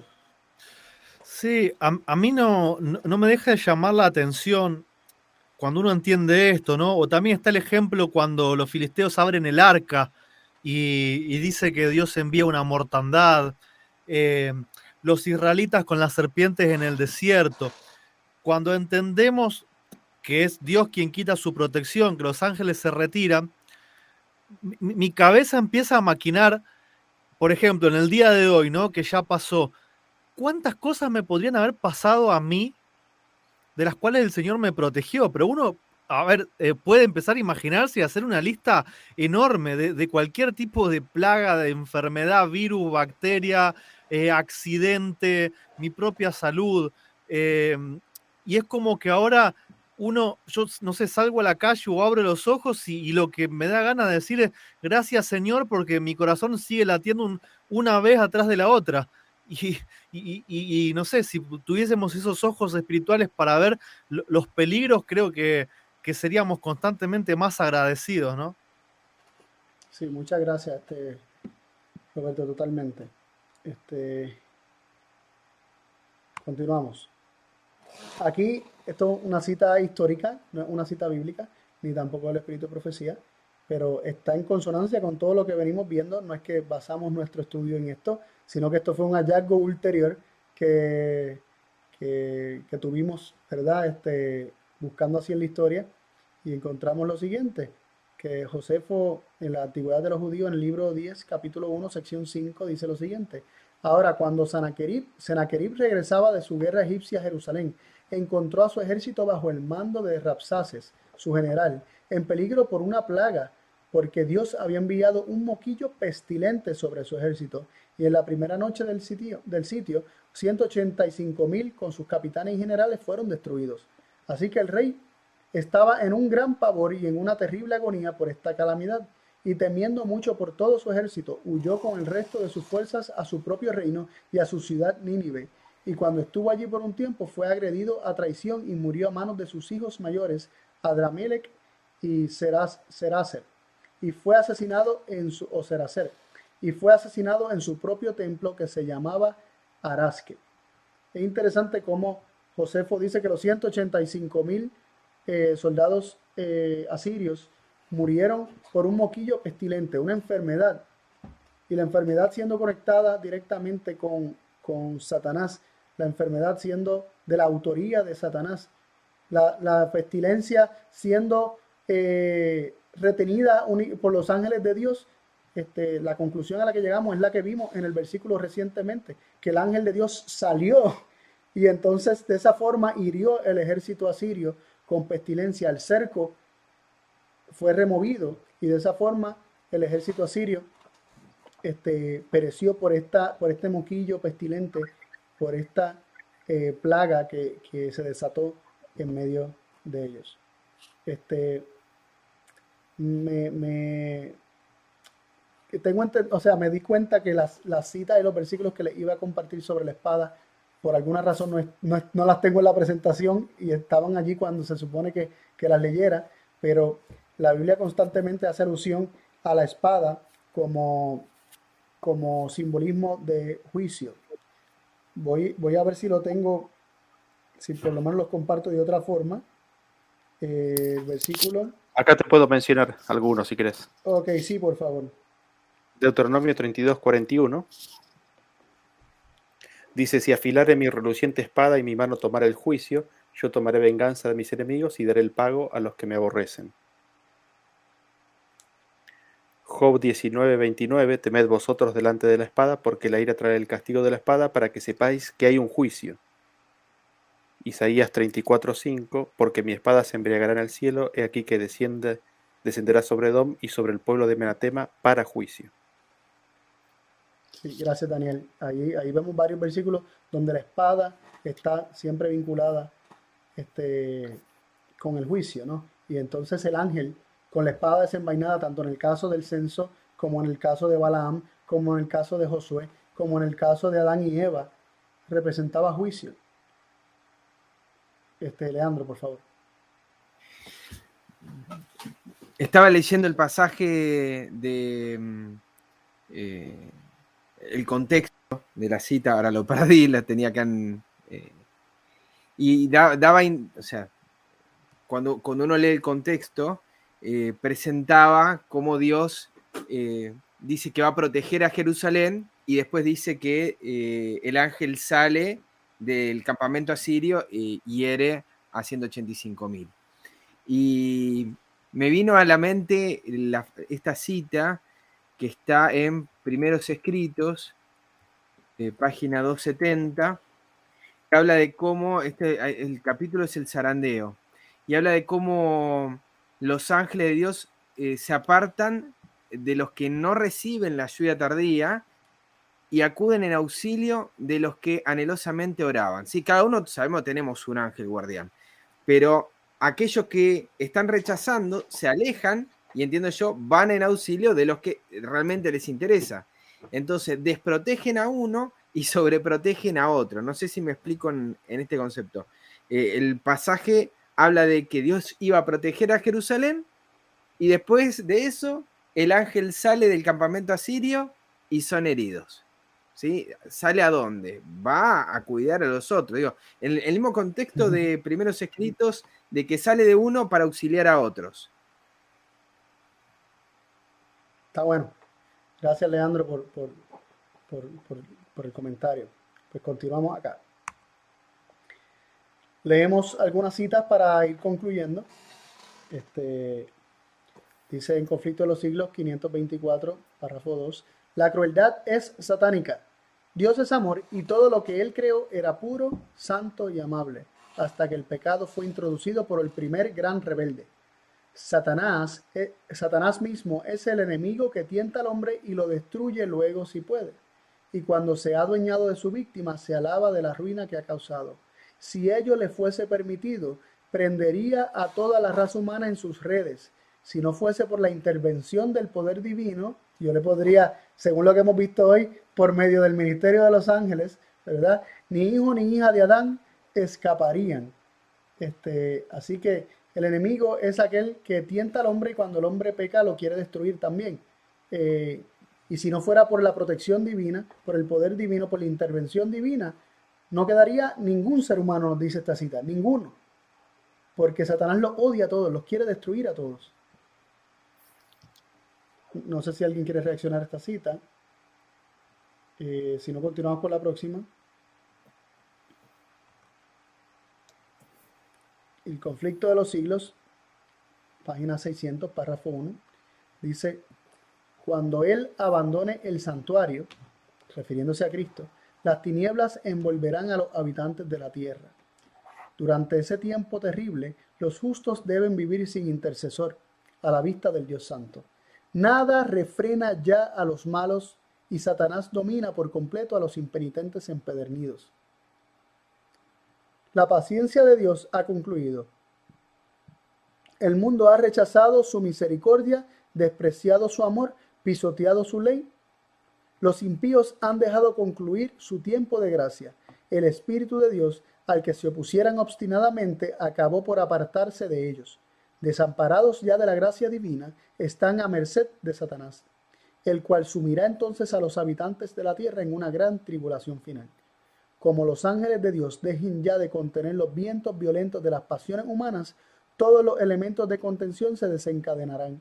El mundo entero será envuelto en una ruina más espantosa que la que cayó antiguamente sobre Jerusalén. Así que esto no solamente nos habla de lo que ha ocurrido o va a ocurrir en el futuro, también nos está hablando de lo que va a ocurrir, perdón, ha ocurrido en el pasado. Está vinculando que la forma en que fue destruida Jerusalén este, fue por medio de los ángeles dejando de, de proteger, ¿verdad? De contener los vientos. Este, sí, Daniel.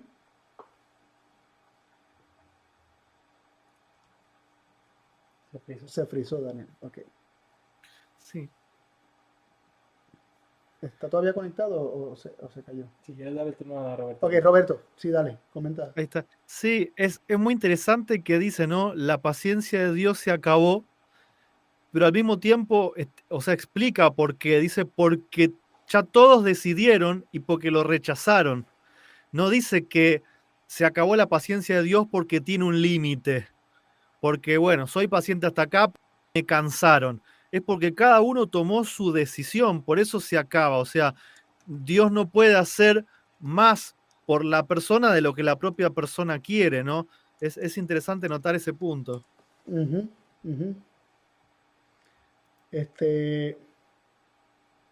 Sí, a mí me llama mucho la- la atención desde el principio de la cita, comienza a hablar de nada refrena ya a los malos. O sea, ya los, ya, ya los vientos se soltaron, ¿no? Ya están sellados todos. Ya los vientos se soltaron, ya cada cual decidió. Y Satanás domina. Así que cuando se suelten los vientos, Satanás tiene dominio. Bien parecido a lo que vimos en Apocalipsis 7 y 9.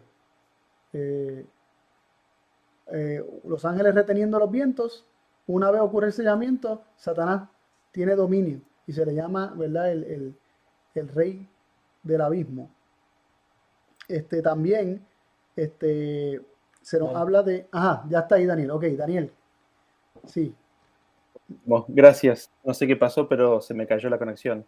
No, lo, lo que me llamaba la atención, y no sé si lo mencionaron, disculpen si yo lo mencionaron, es de que nosotros sabemos que recibimos el Espíritu de Dios por medio del ministerio de los ángeles.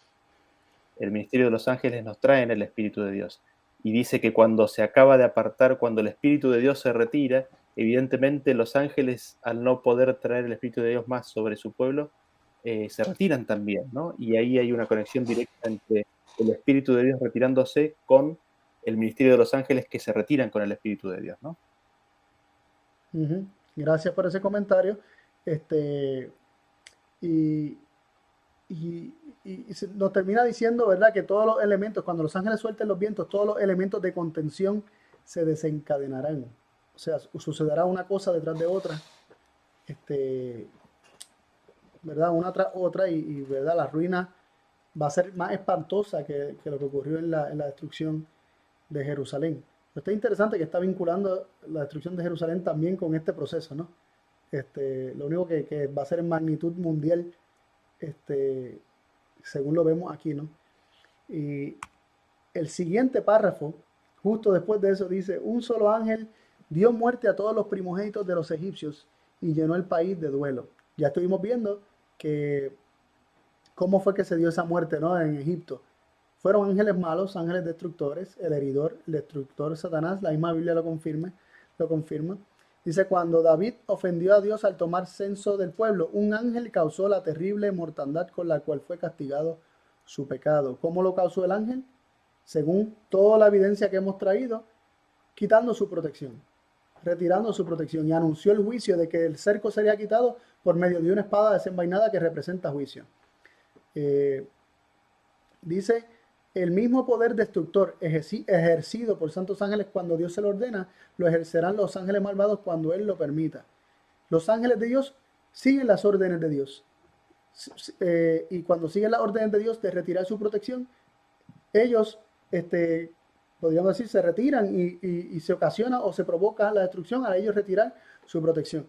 Pero dice que los ángeles malos, cuando Dios les permite, ejercen el poder destructor, de la forma en que es descrita la misma Biblia, ¿no?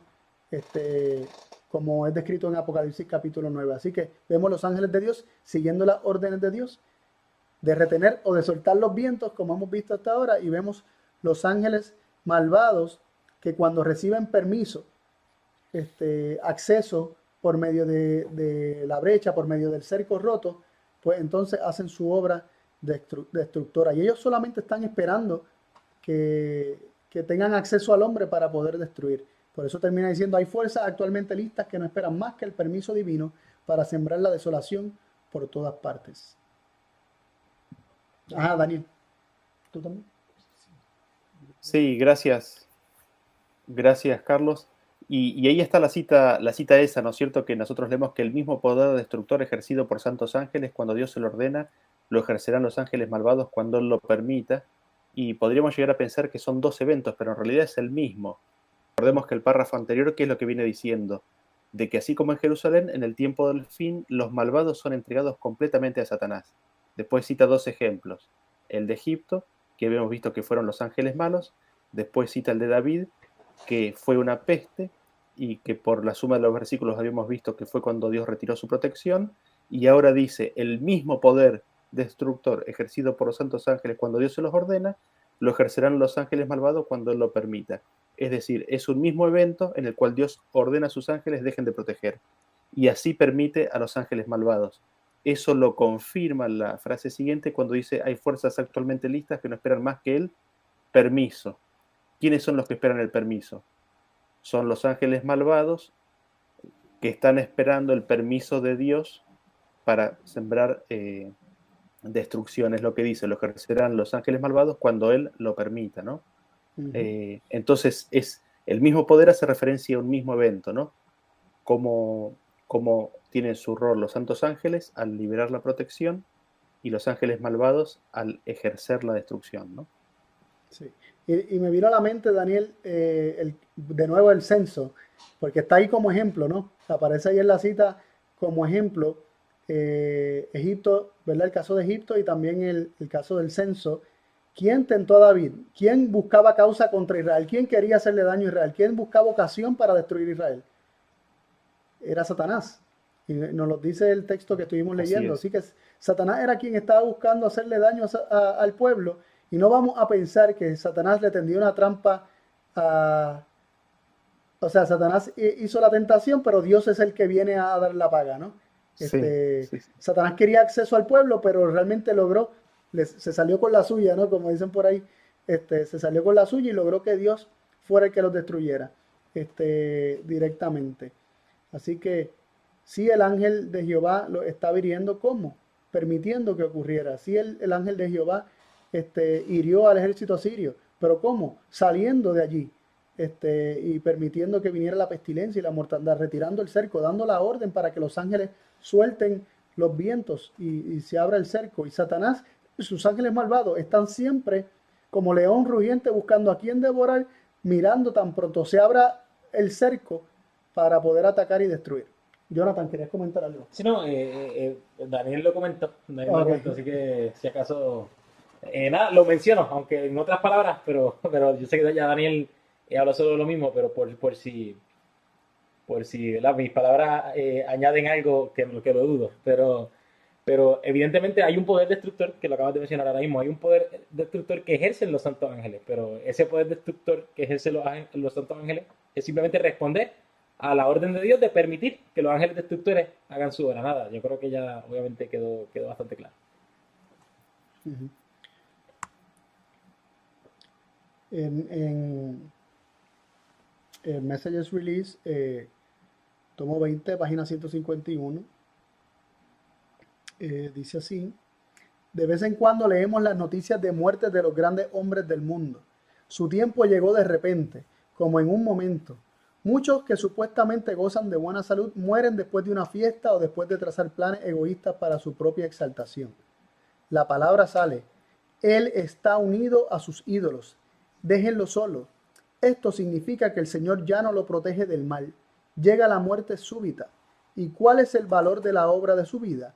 Su vida ha sido un fracaso. El árbol cae porque el poder que lo ha sostenido lo abandona a su sacrificio idólatra. Esta cita eh, eh, es increíble, ¿no? Explica mucho. Este, pero es interesante. ¿Cuál es la palabra? ¿Cuál es la orden que sale? Estuvimos viendo que, que los ángeles de Dios cuando Dios ordena, ¿verdad?, para destruir. ¿Cuál es la orden que Dios le da para que destruyan? Él está unido a sus ídolos, déjenlo solo. Esto significa que el Señor ya no los protege del mal. Está clarísimo. Entonces ahí es que viene la muerte súbita. Este, no sé si alguien quiere reaccionar a esta cita o las leemos las dos primero y después reaccionamos. Voy a leer la segunda y después reaccionamos. Dale. Voy a leer la Daniel la segunda y después reaccionamos. Y tienes el primer turno. Este, eh, cartas y manuscritos, este, ¿verdad? El tomo 7, la carta 30A de 1892, párrafo 29, dice, Jesús llama, ¿le abrirás la puerta? ¿Será obligado a escribir sobre el dintel de la puerta en lugar de su sangre que limpia de todo pecado la sentencia que os deja en poder de los ángeles destructores? Él está unido a sus ídolos, ángeles guardianes, déjenlo en paz. ¿Cuántas veces quise juntar a tus hijos como la gallina junta sus polluelos debajo de las alas y no quisiste? A todos los que abren la puerta, Jesús entra y toma posesión. Así vemos, ¿verdad? Cómo, cómo se presenta esta obra de los ángeles guardianes. Ellos simplemente reciben una orden de dejar de proteger.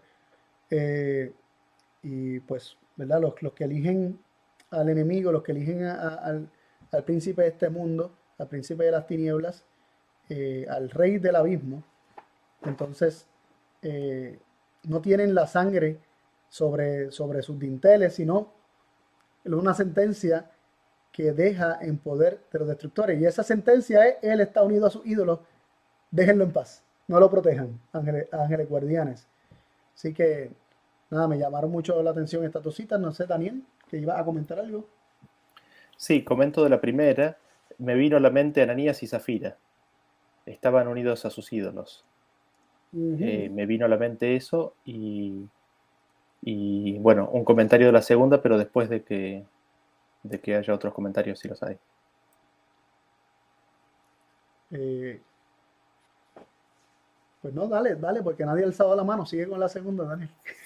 bueno, buenísimo. No, lo primero que, que me llama la atención es de que ahí ella dice qué es lo que sucedió en Egipto. Eh, se dictó una sentencia y es que se deje eh, a los ángeles destructores destruir. Están unidos a sus ídolos. Déjenlos en paz. Eso fue lo que sucedió en Egipto con las plagas. Eh, y específicamente también porque murieron ¿no? con la plaga de la muerte del primogénito. Pero después me llama la atención que conecta esto con que con la destrucción de Jerusalén y después lo conecta con la condición de la Odisea. Es decir, hay tres eventos y en los tres eventos se da lo mismo. Tenemos las plagas de Egipto, tenemos la destrucción de Jerusalén, que nosotros que sabemos que ocurrió por, por los ejércitos romanos, y después tenemos con la condición de la Odisea, aquel pueblo, que la parte del pueblo que no le abra la puerta a Cristo, también sufrirá el mismo destino de que sus ángeles dejarán de protegerlos, ¿no? Sí, sí. Y lo, lo, interesante, o, podríamos decir lo triste de todo esto, es que se nos revela en el mensaje de la Odisea que Cristo está afuera. Eh, y afuera no, no, no, puede proteger. Por eso el simbolismo de la Pascua, ¿verdad? El cordero tenía que ser comido adentro de la casa. El cordero tenía que estar adentro, ¿no? Eh, no solamente la sangre en el dintel, que no está aquí, pero también Cristo debía estar adentro. Y el caso de la Odisea es que deja a Cristo afuera y entonces Cristo no puede protegerlos como, como, como, como desea. Por eso está apelando a ella, está apelando a su pueblo, a su iglesia, para que le deje entrar, para poder guardar, para poder salvar, para poder, poder proteger. Jonathan. Sí, me llama la atención también la, ilustración que utiliza a esta obra de los ángeles guardar, haciendo referencia a, a, Jerusalén, ¿no? De cuando dice cuántas veces quise juntar a tus hijos como la gallina junta sus polluelos debajo de su ala y no quisiste. Entonces se presenta esta ilustración de una gallina protegiendo a sus polluelos. Y, la instrucción de los ángeles guardianes eh, es más bien eh, continuar ¿no? esta obra de protección de aquellos que quieren estar bajo la alas de Dios. Y, más bien eh, esta sentencia, déjenlo en paz, ¿verdad? que, que déjenlos que, los ángeles los destruyan, más bien aplica a todos aquellos que no quieren estar bajo la protección de Dios, no quieren estar bajo las alas de Dios. Eh, no, quieren, no quieren ser protegidos por los ángeles guardianes. Y yo creo que, que no es difícil para nosotros eh, eh, asociar la hora de los ángeles a, la, una hora de guardar, a una hora de proteger. Incluso nos montamos en nuestros vehículos y oramos y decimos, Señor, por favor, envíanos ángeles para que nos protejan. cuando descansamos en la noche pedimos al Señor que, que los ángeles nos cuiden, nos protejan. evidentemente, no es para nosotros una sorpresa que la hora de los ángeles es guardar, la hora de los ángeles es proteger. y evidentemente, ¿verdad? Me gustó mucho esa ilustración ¿no? de, de Dios presentar la obra de los ángeles directamente asociado a la obra de Dios cubrir a su pueblo como gallina cubre a su polluelos. Me, vino a la mente ahora mismo eh, no sé si viene al caso, pero lo traigo por si le, sirve a alguien de, ¿verdad? Para reflexionar. El caso de Sodoma y Gomorra, los dos ángeles que estaban en casa de Lot. O sea, cuando, cuando todo el pueblo a una está allí para hacer barbaridades, eh, ¿qué hicieron los ángeles? O sea, estos son ángeles que están comisionados por Dios. ¿Se vio alguna agresión de los ángeles hacia estos hombres? Ellos pudieron con, simplemente dar un paso hacia el frente, eh, posiblemente tumbarlos, derribarlos y, aniquilarlos si, si vamos a hablar de poder. Pero, ¿por qué no lo hicieron? Porque no está en ellos hacerlo, porque no obran como, como los hombres, porque obran conforme a Dios y conforme a Cristo. Entonces, ¿qué hicieron? Solamente proteger a Lot. Tomaron a Lot cuando estaban forcejeando con él, lo metieron dentro de la casa y cerraron la puerta y de alguna manera lograron que, estos hombres no pudieran encontrar la puerta, este, quedaran ciegos a, la entrada de la casa y se volvieran, podríamos decir, locos buscando la entrada de la casa y nunca encontrarla hasta cansarse de irse. Este, pero, pero vemos a estos ángeles que lo que hicieron fue proteger y pudieron proteger sin dañar en ese momento a los otros. Entonces, si, estas otras personas, como quieran, iban a ser quemados y, destruidos por ellos mismos, ¿por qué no empezar ya? ¿Por qué no empezar ya? Pero ellos lo que hicieron fue proteger a Lot este, e insistir para que Lot saliera también de allí y teníamos un Abraham orando por Lot y intercediendo por Lot, ¿no? Y por eso esos ángeles también estaban allí en casa de Lot. Así que, nada, me vino solamente, no sé si alguien tiene algún otro comentario.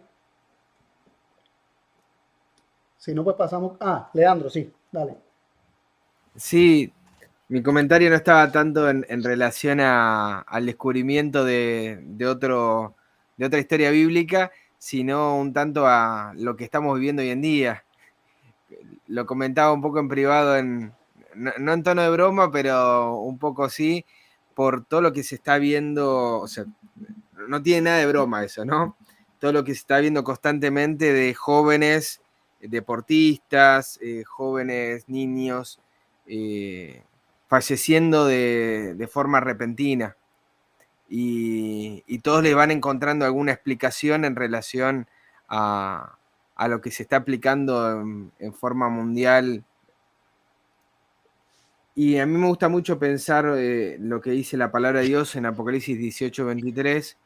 Eh, dice, luz de antorcha no alumbrará más en ti, o sea, no se va a estudiar más la palabra de Dios en Babilonia voz de esposo ni de esposa, o sea, ni a Cristo ni a la iglesia no será más oída en ti, porque tus mercaderes serán los magnates de la tierra, porque en tus hechicerías toda la gente ha errado, o, fueron engañadas toda la gente. Y, constantemente hoy se, da la, la, indicación de no hagas esto porque si haces esto te vas a morir, ¿sí? Y esto es lo que está produciendo la muerte. Y lo que dice la escritura no es que eso es lo que produce la muerte, sino que produce un engaño.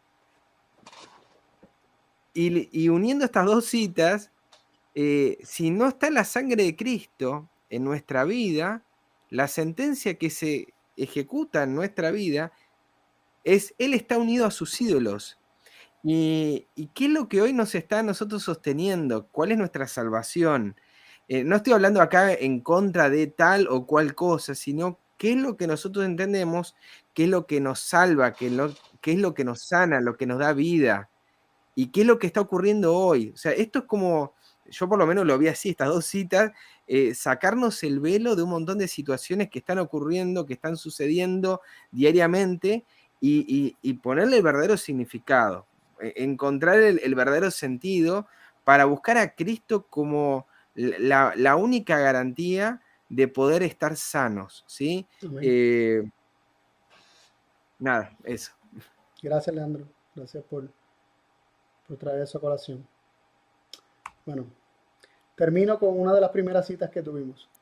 Los ángeles son enviados desde las cortes celestiales no para destruir, sino para vigilar y guardar a las almas en peligro, para salvar al perdido y traer a los errantes de regreso al redil que Dios nos, nos ayude a colaborar con, el Ministerio de los Ángeles, a ser siempre agentes de, bendición, de protección, de salvación y de, compartir siempre las buenas nuevas y siempre solamente caminar en Cristo, en, esa escalera que une el cielo con la tierra, solamente operar en Cristo, en, ese, en los principios de Cristo y de su reino. Este, no sé si alguno tiene comentarios, ¿verdad? Finales ya, porque ya, como que dice, pues terminamos. Será la última, la última cita que teníamos, así que este, no sé qué pasó con, los, con, los, con aquellos versículos que se me perdieron, pero gracias Daniel por compartirlos. Daniel. Sí, no, una de las cosas que, me llama la atención, o, como resumiendo eh, un poco este tema y quizás la semana, ¿no?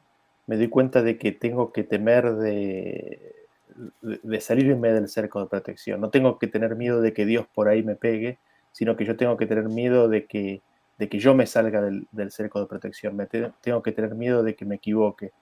Tengo que, tengo que ser consciente de mi condición, ¿no? Y no... Tengo que tener cuidado de eh, echarle Coca-Cola al auto, ¿no? Exactamente. Exactamente. Eh, ese, ese, ese es el gran temor, ¿no? Ese es el gran temor de que, de que uno, engañado uno mismo, se salga del cerco de protección y, termine siendo dañado, ¿no? Gracias, Daniel. Me llamó la atención lo que dice Daniel y, me lo imaginé de esta forma. Si yo siento que es Dios quien me ha de pegar, ¿me acercaré o me alejaré? Si yo siento que Dios es el que me va a proteger, me alejaré o me acercaré. No, yo creo que eh, dentro de esta comprensión nos va a llevar o a acercarnos más a Dios o a alejarnos más a Dios, ¿verdad? Dependiendo de, de qué entendemos. O, quedarnos lejos porque a veces creemos estar cerca y realmente estamos lejos, ¿no? Que, que, y, y, mencionó este, este dato. Eh, eh, quedarnos como el pueblo de lejitos, ¿no? que no se quisieron acercar al monte. ¿Qué pasó cuando Adán y Eva tenían un falso concepto acerca de Dios?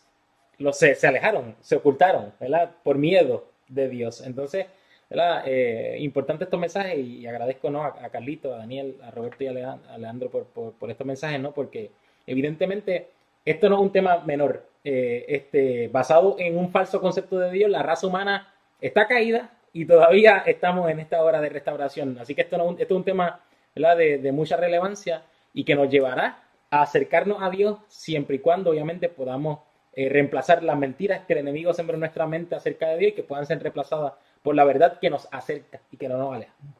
Gracias, Jonathan. Sí, me, mientras hablaba me vino a la mente la imagen descrita en la Biblia, en la venida de Cristo, que uno dirán, aquí nuestro Dios, y con gozo, y con gozo le recibirán, mientras otros están huyendo, pidiendo a, a las montañas y a las rocas y a las cuevas que lo escondan de Cristo.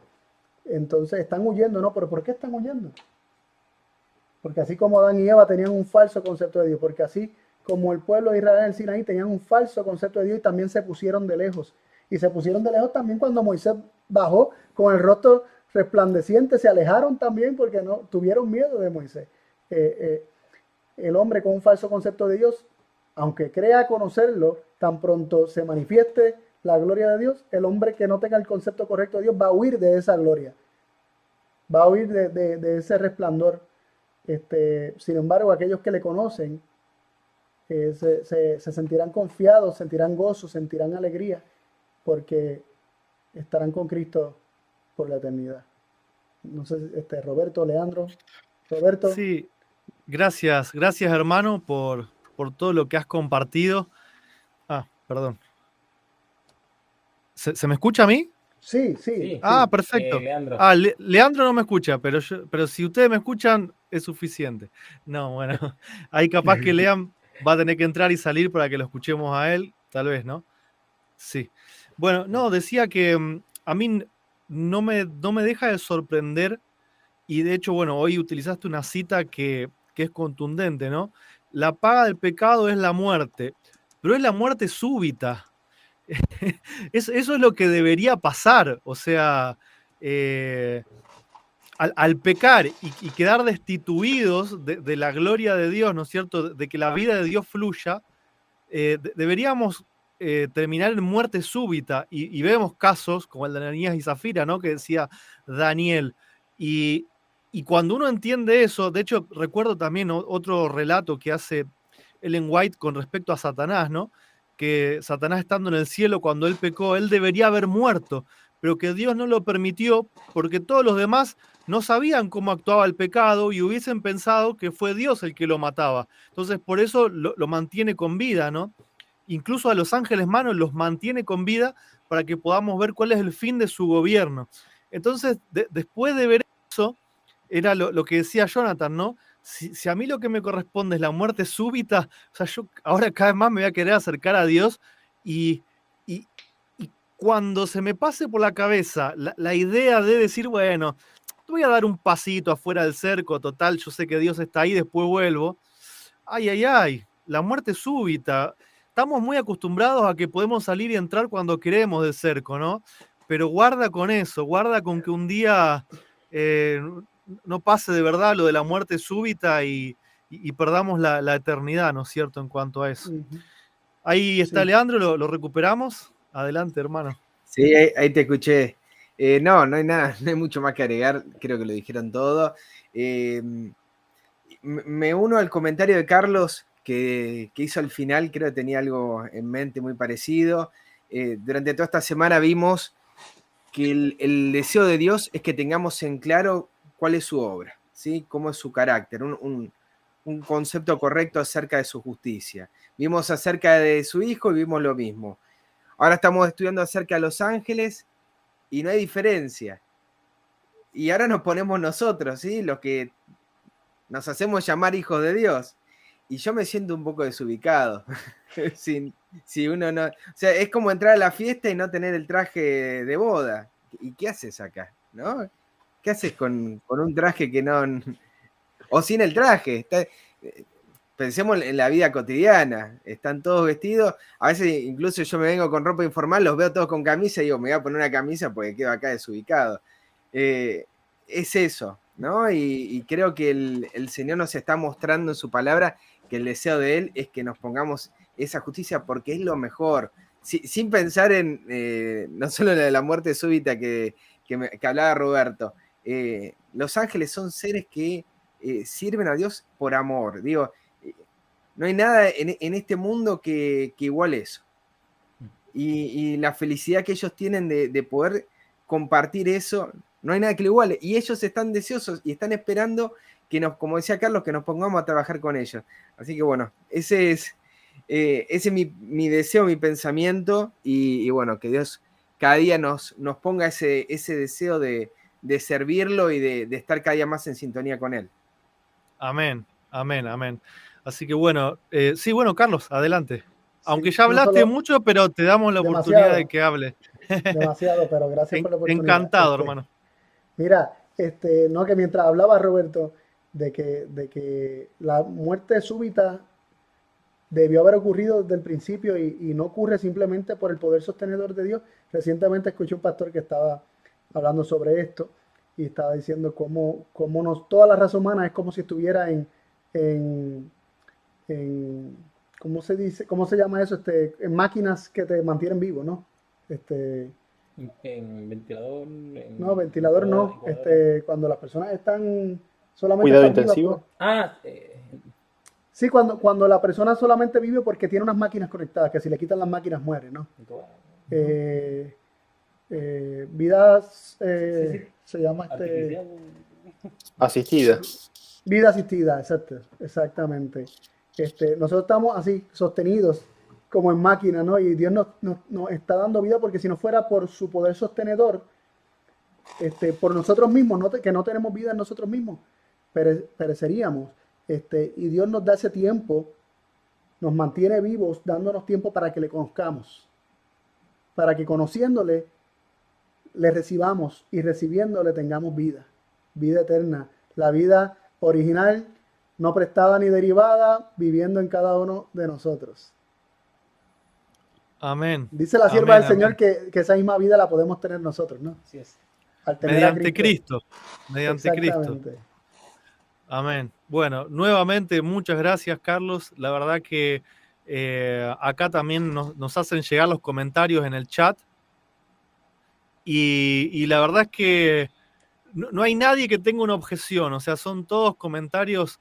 Eh, la verdad que a mí me dan un- una alegría, una alegría total ver cómo, cómo todos nuestros hermanos eh, están en el, mismo tono, en el mismo sentir y, y, lo hacen saber, ¿no es cierto? Hoy estuvo muy, pero muy activo el chat, así que bueno, gracias a todos por, por participar y, y los invitamos a que, a que puedan seguir conectados. Todavía tenemos dos noches más, las noches del viernes, la noche del sábado. No sé si ahí ustedes tienen a mano la, lista de temas como para recordar los títulos. Eh, yo de memoria en este momento no, no, me está saliendo. Creo que uno es la cruz invisible. Sí, a la luz de la cruz, el sábado. Sí. ¿Y mañana? Así es. Y mañana la pregunta, ¿serán todos salvos? Porque es una, una pregunta natural, ¿no? Que surge después de viendo este inmenso amor ¿Serán todos salvos? ¿Qué dice el testimonio de Jesús? ¿no? ¿Qué nos dice Jesús? ¿Qué nos dicen las otras escrituras? Perfecto. Mañana entonces nos acompaña Daniel con el tema de si serán todos salvos. Y luego Carlos, ¿no? Nuevamente. O sí, Carlos nuevamente el sábado con el tema de a la luz de la cruz, ¿no es cierto? Vemos cómo, cómo a medida que fue avanzando la semana, todo fue coincidiendo armoniosamente, ¿no? Cómo, cómo se va cerrando cada cosa y no quedan cabos sueltos, ¿no? No quedan textos que contradicen otros textos, no quedan textos sin usar, o sea, hemos traído todo y hemos explicado, eh, hasta ahora hemos explicado, ¿no? La, grandes, grandes eventos donde antes leíamos que tal vez Dios podía estar eh, actuando de forma directa, destruyendo, eh, cómo los principios van explicando que, no es así, ¿no es cierto? Con la naturaleza, con los ángeles, con el cerco. Eh, y, la verdad es que, ah, no sé a ustedes, pero a mí me hace amar más a Dios de, lo, que, de lo que lo amaba, ¿no es cierto? Perdón. Perdón. Así que, bueno, si les parece, eh, podemos terminar con una oración. Le pido a Leandro si nos puede guiar en oración. Los invito a ponernos en reverencia delante de nuestro Dios. Querido y buen Dios, te queremos dar las gracias, Eterno Rey, por este momento tan especial que nos regalaste en la noche, por la libertad para poder eh, tener este, este estudio. Te doy las gracias, Padre, porque utilizaste a tu siervo, a Carlos, para compartirnos una revelación más acerca de tu carácter, acerca de tu amor, e invitarnos, Padre, a reflexionar acerca de cómo obran tus siervos. Te pido, Padre, para que nos des ese mismo espíritu para poder reflejar ese amor. Padre eterno, gracias por esta invitación que nos das de poder ser vestidos de tu justicia. Cuida a mis hermanos en esta noche, bendícenos en lo que resta de la semana para seguir aprendiendo cada día más de ti. Y, gracias por esta manera que nos das de conocerte, para, de poder entenderte, para poder amarte verdaderamente por, por amor, sino para poder obedecerte por amor. Pedimos una bendición para cada uno de mis hermanos que está aquí presentes y para aquellos que nos están escuchando en esta hora. En nombre de tu amado Hijo, nuestro Señor Jesús. Amén. Amén. Entonces, bueno, será hasta mañana. Recuerden que la habitual transmisión de escuela sabática se adelanta dos horas. Eh, cada uno, bueno, va, a calcular eh, según su, país. Siete, siete Argentina, seis Chile y Puerto Rico, cinco México, Así que bueno, ahí, y, Colombia. Ahí estamos.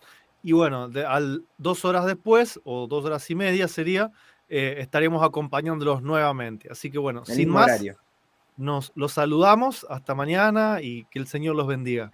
Abrazo grande. Hasta mañana. Chao. Dios los bendiga. Bye.